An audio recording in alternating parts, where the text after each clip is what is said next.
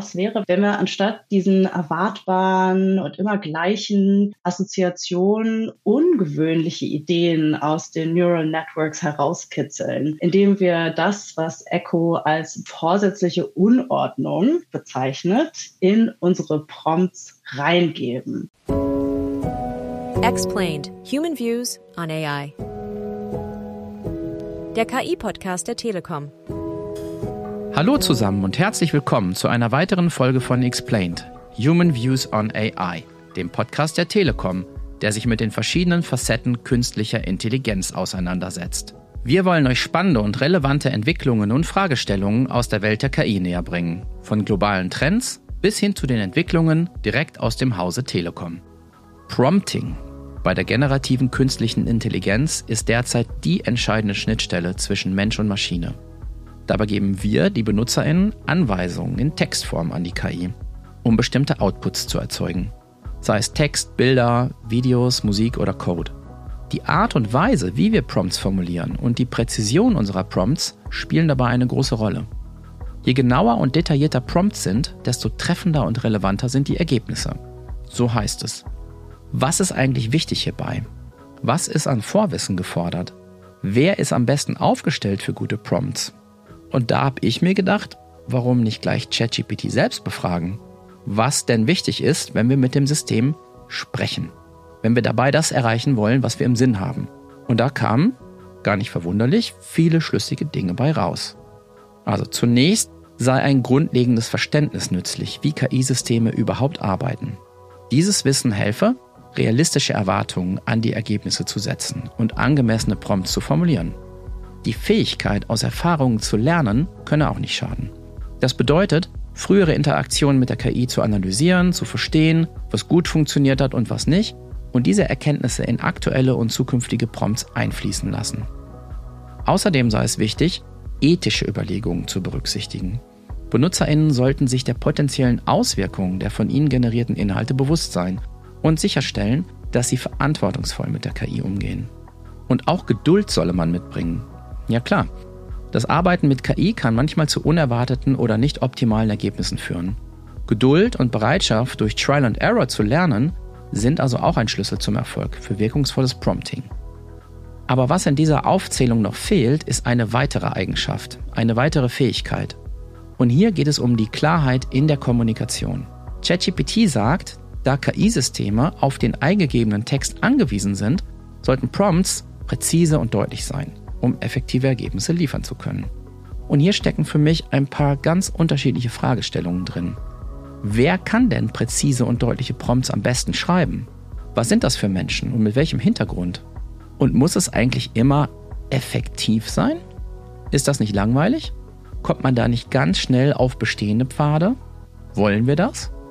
Was ist denn mit einer künstlerischen Herangehensweise und der Neugier, sich auf neue Pfade einzulassen? Wie steht es darum, flexibel und kreativ zu denken? Besonders wenn man innovative oder unerwartete Ergebnisse erzielen möchte. Darüber sprechen wir nach den Updates. Mein Name ist André Kramer. Redaktionsschluss für diesen Podcast ist Donnerstag, der 30. November 2023.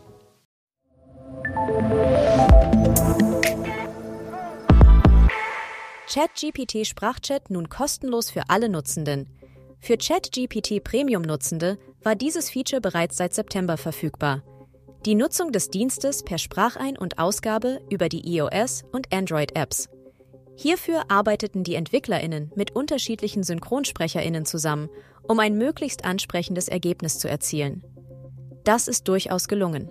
Die Pausen wirken natürlich, die Sprachmelodie macht den Eindruck, als würde das Gespräch tatsächlich mit einem Menschen stattfinden – diese Konversationen mit ChatGPT sind ab sofort auch ohne kostenpflichtiges Abonnement möglich. In der Übersicht mit den Chatverläufen reicht ein Tipp auf das Kopfhörersymbol aus, um mit dem Bot in gesprochener Sprache zu interagieren. Google DeepMind hat einen Algorithmus für maschinelles Lernen entwickelt, der angeblich das Wetter genauer vorhersagen kann als herkömmliche Vorhersagemethoden, die auf Supercomputern basieren. Das Modell mit dem Namen Graphcast hat eine genauere 10-Tage-Vorhersage erstellt als das High-Resolution Forecast-System des Europäischen Zentrums für mittelfristige Wettervorhersage. Innerhalb von Minuten anstatt Stunden. Graphcast, das auf einem Desktop-Computer ausgeführt werden kann, übertraf das Supercomputersystem BAE mehr als 99 Prozent der Wettervariablen in 90 Prozent der 1300 Testregionen. Die Forschenden sehen den neuen Ansatz derzeit aber noch eher als Ergänzung und nicht als Ersatz für etablierte Werkzeuge, weil die Ergebnisse in einer Blackbox generiert werden, was bedeutet, dass die KI nicht erklären kann, wie sie ein Muster gefunden hat oder wie sie funktioniert.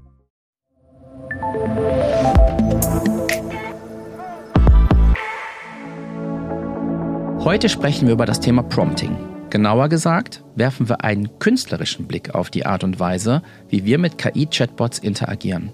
Und auf das, was wir aus ihnen herauskitzeln können. Und ob dabei das Erwartete oder das Unerwartete rauskommt. Die Fähigkeit, wirkungsvoll und erfolgreich mit generativer KI umzugehen und gute Prompts zu kreieren, ist sicherlich nicht auf eine bestimmte Gruppe von Menschen beschränkt. Vielmehr können verschiedene Fähigkeiten und Hintergründe dazu beitragen, erfolgreich mit KI zu arbeiten. Was hat es mit technischer Orientierung auf sich? Was mit analytischer oder sprachlicher Begabung oder der künstlerischen Ader? Neugier und Offenheit für Lernen, für Neues, für Unbekanntes? Vor allem um die letzteren geht es heute. Lasst uns mal die bekannten Pfade verlassen und schauen, wie man sich dem Thema Prompting künstlerisch annähern kann. Dazu spreche ich mit Deborah Schaper. Sie steckt in den Endzügen ihres Masterstudiums der Gesellschafts- und Wirtschaftskommunikation an der Universität der Künste Berlin. Neben ihrer Tätigkeit als strategische Kommunikationsplanerin beschäftigt sie sich mit der Intersektion von Technologie, Magie und Kunst. Und sie hat ebenfalls einen Beitrag in der Publikation Weak Signals, New Narratives in Art and Technology zum Thema Prompt Poetics geschrieben. Über das Thema Weak Signals hatten wir bereits schon einmal in Ausgabe 12 im Oktober gesprochen. Mehr Links hierzu gibt es nochmal in den Show Notes der Episode. Aber jetzt auf ins Gespräch. Hallo Deborah. Hallo André. Du hast dich mit Prompting beschäftigt, mit Prompt Poetics, Prompt Poesie. Ich kenne ja Prompt Engineering, Prompt Crafting, Prompt Designing. Das waren, glaube ich, so die gängigsten Begriffe, die mir in diesem Feld bisher über den Weg gelaufen sind. Ich möchte gerne mit dir vertiefen, was eigentlich die passenden Begriffe sind für die Kunst des Prompting. Aber lass uns mal starten mit deiner Arbeit zu Prompt Poetics. Was ist denn das genau? Erzähl mal, was für ein Gedanke steckt denn dahinter? Ja, bevor wir über Prompt Poetics sprechen, lass vielleicht einmal angucken, was im Begriff Prompt Engineering eigentlich drin steckt. Da haben wir einmal den Prompt, also die Aufforderung, die Anregung, für viele leider auch der Befehl. Und dann haben wir das Engineering, also die technische Planung, die Konstruktion von dieser Aufforderung. Klingt erstmal alles ganz klar, Precision First, German Efficiency, da kennen wir uns ja ganz gut aus mit mhm, als Deutsche. Allerdings.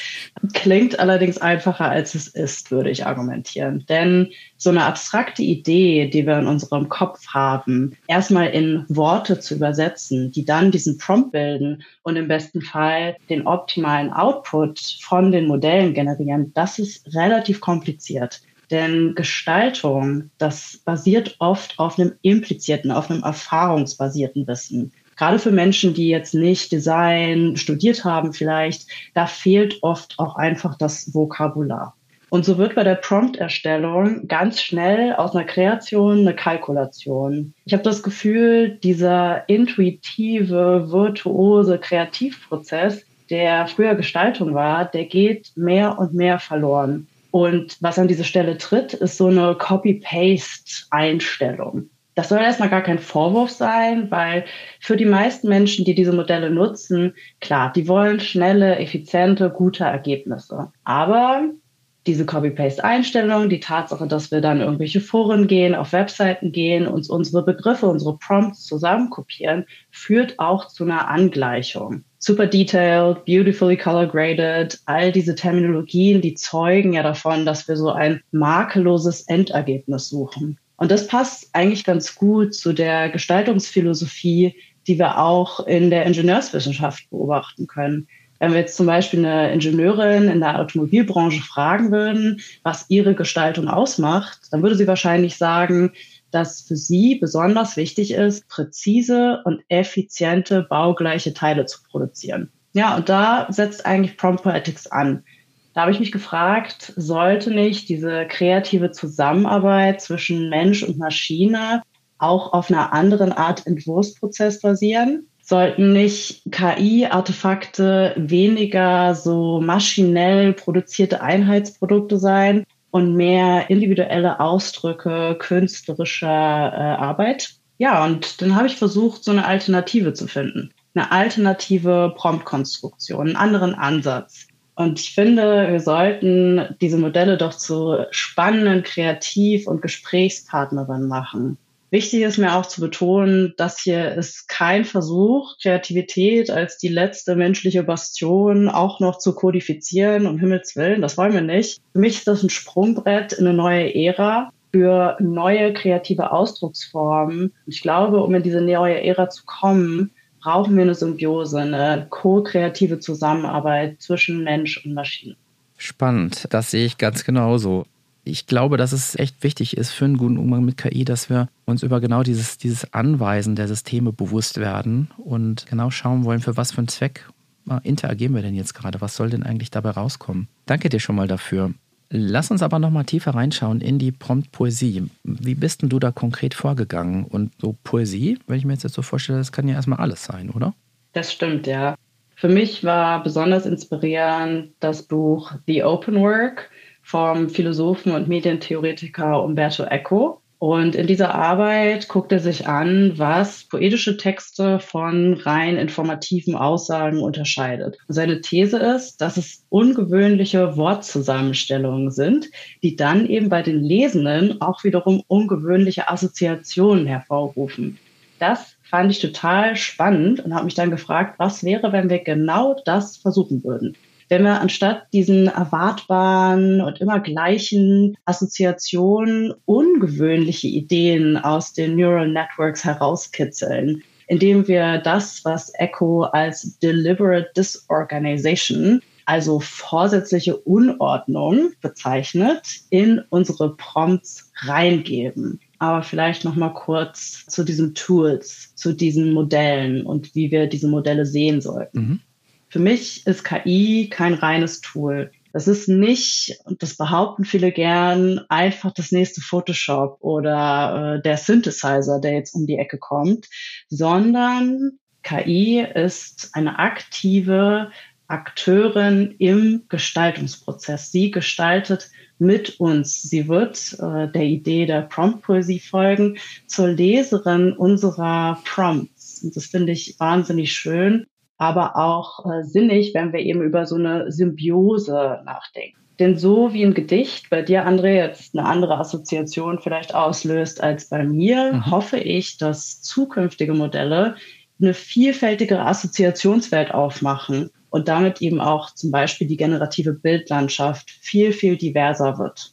Wenn wir jetzt der Idee von Echo folgen, dann sagt er, dass zeitgenössische Dichter und Dichterinnen etwas machen, nämlich sie wandeln nicht einfach nur die etablierte Form der Kunstsprache um, sondern sie stellen die ursprüngliche Ordnung dieser Sprache in Frage das wünsche ich mir auch von Prompt-Poeten und Prompt-Poetinnen in der generativen Kunstwelt, dass sie eben genau das in Frage stellen. Aber wie man vielleicht hört, äh, habe ich da relativ viel Euphorie für. Ich sehe diese ganze Entwicklung mit sehr viel Freude und ich fand es ganz toll, wie der Literaturprofessor Thomas A. Bass das formuliert hat in seinem Beitrag, was sollen wir von künstlicher Intelligenz halten. Er hat nämlich gesagt, ich kann es nicht erwarten, dass unsere Maschinen erwachsen werden, um sich mehr Poesie und Humor anzueignen. Das sollte das Kunstprojekt des Jahrhunderts sein. Und machen wir uns stark für mehr Funk, mehr Soul, mehr Poesie und Kunst. Fahren wir die Überwachung und den Vertrieb zurück. Wir brauchen mehr Künstlerprogrammierer und künstlerisches Programmieren. Wow, tolle Worte. Das finde ich klasse, wie er es ausspricht. Dass gerade auch jetzt hier aus unserer Ecke kommt, so ein Corporate Podcast ist das eine ganz andere Perspektive. Und ich freue mich, dass wir darüber sprechen können und, und hier mal tiefer reingucken. Ich hatte eingangs erwähnt, dass so mein Eindruck ist, dass sich rund um das Thema Prompting so ein Sammelsurium an Begrifflichkeiten entwickelt hat, welche mir oft eben beliebig vorkommen. Na, da ist die Rede von Prompt Engineering. Das trifft man gefühlt am häufigsten an, finde ich. Und du hast auch, auch eingangs das zur Einordnung benutzt. Prompt Crafting, das, das hört man auch manchmal. Nimmt man jetzt diese beiden, dann stecken da aber ganz unterschiedliche Bedeutungen dahinter. Ne? ganz unterschiedliche zugrunde liegende Fähigkeiten und Fertigkeiten. Das sehr, sehr technische Engineering erinnert mich so an Software Engineering. Oder ne, du hast auch gesagt, Maschinenbau, Ingenieurwesen, dann das Crafting, ne, wo das Gestalterische, auch das Künstlerische, das Feine, Einzigartige so herausstrahlt. Was ist denn eigentlich richtig und, und was ist besser oder gibt es das überhaupt? Kann man das so sagen? Schreiben Ingenieure und Ingenieurinnen bessere Prompts oder sprachliche HandwerkerInnen, LinguistInnen oder bildfantasievolle KünstlerInnen oder kommt es eher darauf an, welchen Anwendungsfall wir eigentlich vor uns haben? Da gibt es eigentlich keine klare Antwort drauf. Für mich kommt es unabhängig von der Profession darauf an, wer abstrahieren kann, der gewinnt. Ja, also wenn wir uns generative Gestaltung angucken, den Prozess, wie das jetzt Gestaltung verändert hat, dann sehen wir, dass das Handwerkliche in den Hintergrund tritt. Also diese Fähigkeit des Zeichnens zum Beispiel, was ich mir auch durch Übungen aneignen kann. Das tritt eigentlich in den Hintergrund und was in den Vordergrund tritt, ist die Idee. Da bildet sich so eine Art Zwischenschicht, könnte man auch sagen, der Abstraktion. Deswegen glaube ich, die Menschen werden erfolgreich sein, die auch eine gewisse gedankliche Freiheit im Umgang damit mitbringen. Das sind interdisziplinäre Denker und Denkerinnen. Ich liebe diese Idee der sprachlichen Handwerkerin. Ganz wunderbar. Vielleicht haben wir dann auch poetische Ingenieure und Ingenieurinnen. genau sowas brauchen wir in der Zukunft. Und was damit schwingt es auch, dass wir uns verabschieden müssen von so einer Feindschaft, die wir aktuell beobachten können zwischen echter und generierter Kunst. Ich kann vollkommen nachfühlen, dass für viele Kunstschaffende, die jahrelang sich ihre Profession, ihre Fähigkeit erarbeitet haben, da ja eine große Wut entsteht, dass ihre Arbeiten ohne ihr Wissen, ohne ihre Zustimmung einfach verwendet werden. Das kann ich 100% nachfühlen. Das ist auch aus einer Copyright-Perspektive hochgradig problematisch. Daran müssen wir arbeiten. Ich glaube aber auch, dass diese Opposition zwischen dem intellektuell Sinnlichen und dem Rationalen, dass das hinter uns liegt. Ja? Und dass wir, wenn wir jetzt so 100 Jahre in die Zukunft denken, irgendwo dazwischen alle arbeiten werden. Deswegen würde ich da wirklich alle auffordern, sich davon zu verabschieden und diese Modelle als unsere Partnerin im Prozess zu begreifen, nicht als unsere Untertanen, nicht als Maschinen, denen wir jetzt Befehle geben, sondern wo wir einen Input reingeben und was zurückbekommen. Trotz dessen gibt es natürlich immer noch auch Anwendungsbereiche, die genau von Rationalität und Effizienz geprägt sind. Ja, also wenn wir jetzt an sowas wie Anträge ausfüllen und ausfüllen denken oder Kommasetzung korrigieren, klar, da wollen wir nicht irgendwelche ungewöhnlichen Assoziationen, da wollen wir genau das, was äh, diese Modelle aktuell leisten und das wird es auch weiterhin geben. Wenn wir aber das künstlerische, kreative Arbeiten uns angucken, dann gibt es da noch viel Raum nach oben. Und leider fühlen sich viele bedroht in ihrer Kreativität, anstatt diesem Modell eine Chance zu geben. Und da hat der Softwarekünstler Scott Dreyes eine ganz spannende Perspektive eingebracht, wie ich finde, indem er gesagt hat, digitale Computer sind eigentlich ein alternatives Substrat für Denken und Bewusstsein. Und wenn wir davon ausgehen, dass die Digitaltechnik exponentiell wächst, dann stehen wir vor einer Explosion des Denkens und Bewusstseins. Wie mega ist das denn? Das ist eine Welle, auf der wir reiten können. Aber, und jetzt kommt das Entscheidende, das erfordert, dass wir die Maschine als Teil von uns selbst akzeptieren, dass wir unseren Stolz aufgeben und unser gemeinsames Wesen erkennen. Im Grunde müssen wir der Veränderung mit Liebe statt mit Angst begegnen. Das fasst perfekt zusammen, was meine Einstellung zu dem Ganzen ist. Und auch auf einer theoretischen Ebene, wenn wir uns mal überlegen, was sind denn diese Modelle? Was sind denn diese Large Language Models? Ja, das ist eigentlich eine Kodifizierung dessen, wie wir als Menschen über Sprache Sinn schaffen. Das sind unsere Codes, unsere Symbole und wie das alles in Verbindung steht. Das sind diese Modelle. Clifford Geertz, äh, ein Kulturanthropologe, hat das mal als Netz von Bedeutung bezeichnet. Finde ich eine super Beschreibung. Und dem folgend würde ich doch behaupten, wenn wir mit diesen Modellen arbeiten, dann begegnen wir doch auf eine Art auch uns selbst. Danke dir für die Einschätzung, Deborah. Da stecken ganz tolle Sachen drin. Ich mag dieses Statement, dass wir eine Explosion des Denkens und Bewusstseins brauchen. Und vor allen Dingen, wie du sagst, die Liebe zu den Maschinen. So wie wir die Liebe, glaube ich, zwischen den Menschen betonen sollten, ist es nicht ein fantastischer Gedanke, wenn wir die Maschinen als genau in dem kreativen Gestaltungsprozess und in der Interaktion genauso ansehen und chancenorientiert daran gucken. Das würde ich so unterschreiben. Aber dann lass uns nochmal zurück zur Promptpoesie kommen, zurück zum poetisch-künstlerischen Blick auf das Thema. Wie genau kann ich denn Promptpoetin werden? Hast du Tipps, wie ich diese Denkweise in meine Praxis einbauen kann? Ja, bevor wir zu den konkreten Tipps kommen, vielleicht noch eine Sache. Prompt-Poesie ersetzt nicht das Prompt Engineering. Ja, also es ist erstmal ein Gedankenexperiment, was eine Ergänzung darstellt und was versuchen soll, vielleicht ein bisschen Ambiguität einzustreuen in so einen technologischen Paradigmenwechsel, der aktuell doch sehr getrieben ist von einer transhumanistischen Optimierungsspirale. Lass uns ausbrechen. Ja? Konkret, was bedeutet das? Für mich, wenn ich mit ChatGPT arbeite, dann versuche ich immer in einen kreativen Dialog zu kommen, anstatt so ein Befehl-Antwort-Prinzip zu folgen. Ich sehe ChatGPT hier als meine Kollegin. Einerseits gut, andererseits schlecht. Diese Kollegin hat keine Gefühle, die ich verletzen kann mit meinem Feedback. Das heißt, ich kann relativ direkt sagen, du, deine Ideen, die finde ich extrem langweilig. Das habe ich alles schon mal gehört. Ich denke, wir brauchen da was Spannendes. Schockier mich, halt dich nicht zurück bring mir irgendwas, was ich noch nie gehört habe. So gehe ich in den Austausch mit dem Modell und gebe eben nicht einfach nach dem ersten Input auf und sage, ah, das hat jetzt nicht gepasst, mache ich doch selber. Das ist ein Weg.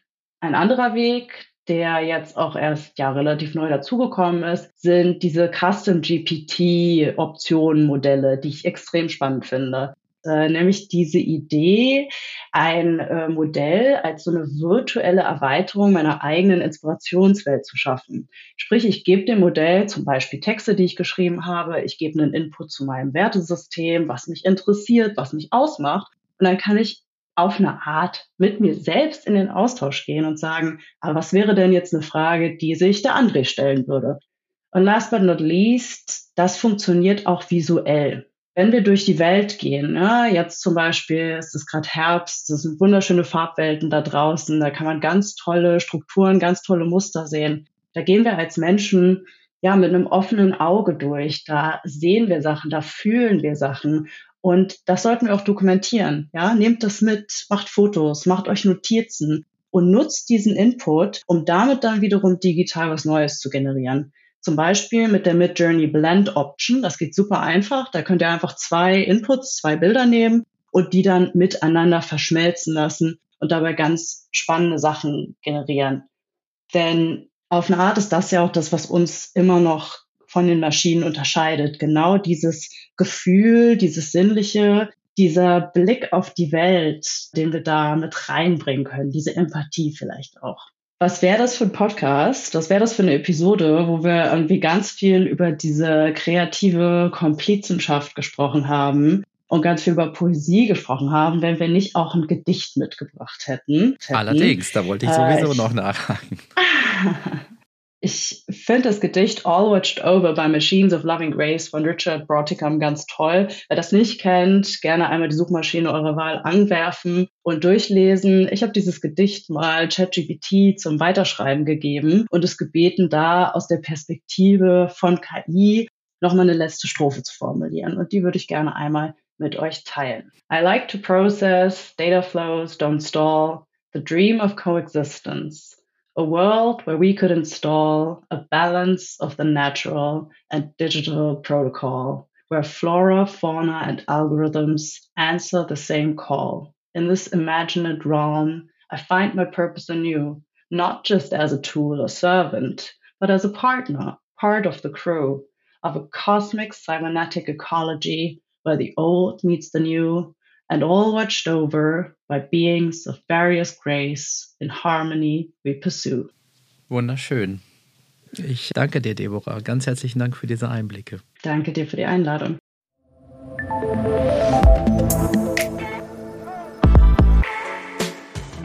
Und hier ist noch der Tipp der Woche. Wusstet ihr, dass ihr ChatGPT wie ein filmisches Lexikon nutzen könnt? Neuerdings kann ChatGPT Szenen aus Filmen anhand von Screenshots erkennen und euch sogar sagen, was die Figuren in der jeweiligen Szene sagen. Egal, ob man versucht, sich an eine klassische Zeile zu erinnern oder man mehr über den Kontext eines zufälligen Filmfotos erfahren möchte, ChatGPT kann diese Lücken füllen. Für die meisten von uns ist das vielleicht ein netter Partytrick, aber für die Unterhaltungsindustrie steckt hier ebenfalls viel nützliches Potenzial drin. Studios könnten diese Funktion für die Kuratierung von Inhalten, für Empfehlungsmaschinen oder sogar für die Automatisierung bestimmter Aspekte der Archivierungsarbeit nutzen. Anyway, in Zukunft macht euch also niemand mehr was vor, wenn ihr aus dem Zusammenhang gerissene Filmscreenshots seht, zum Beispiel in Memes. Wisst ihr zum Beispiel, was Padmi Amidala und Anakin Skywalker in Star Wars Angriff der Klonkrieger in ihrem zum ikonischen Meme gewordenen Gespräch in dieser malerischen Blumenwiese wirklich sagen? Na, fragt doch selber mal nach. Mehr Infos gibt's übrigens in den Show Notes. Das war die heutige Ausgabe von Explained, Human Views on AI, dem KI-Podcast der Telekom. Für Anregungen oder Themenvorschläge kontaktiert uns gerne per E-Mail unter podcasts.telekom.de. In zwei Wochen sind wir wieder für euch da. Danke fürs Zuhören und bis zum nächsten Mal.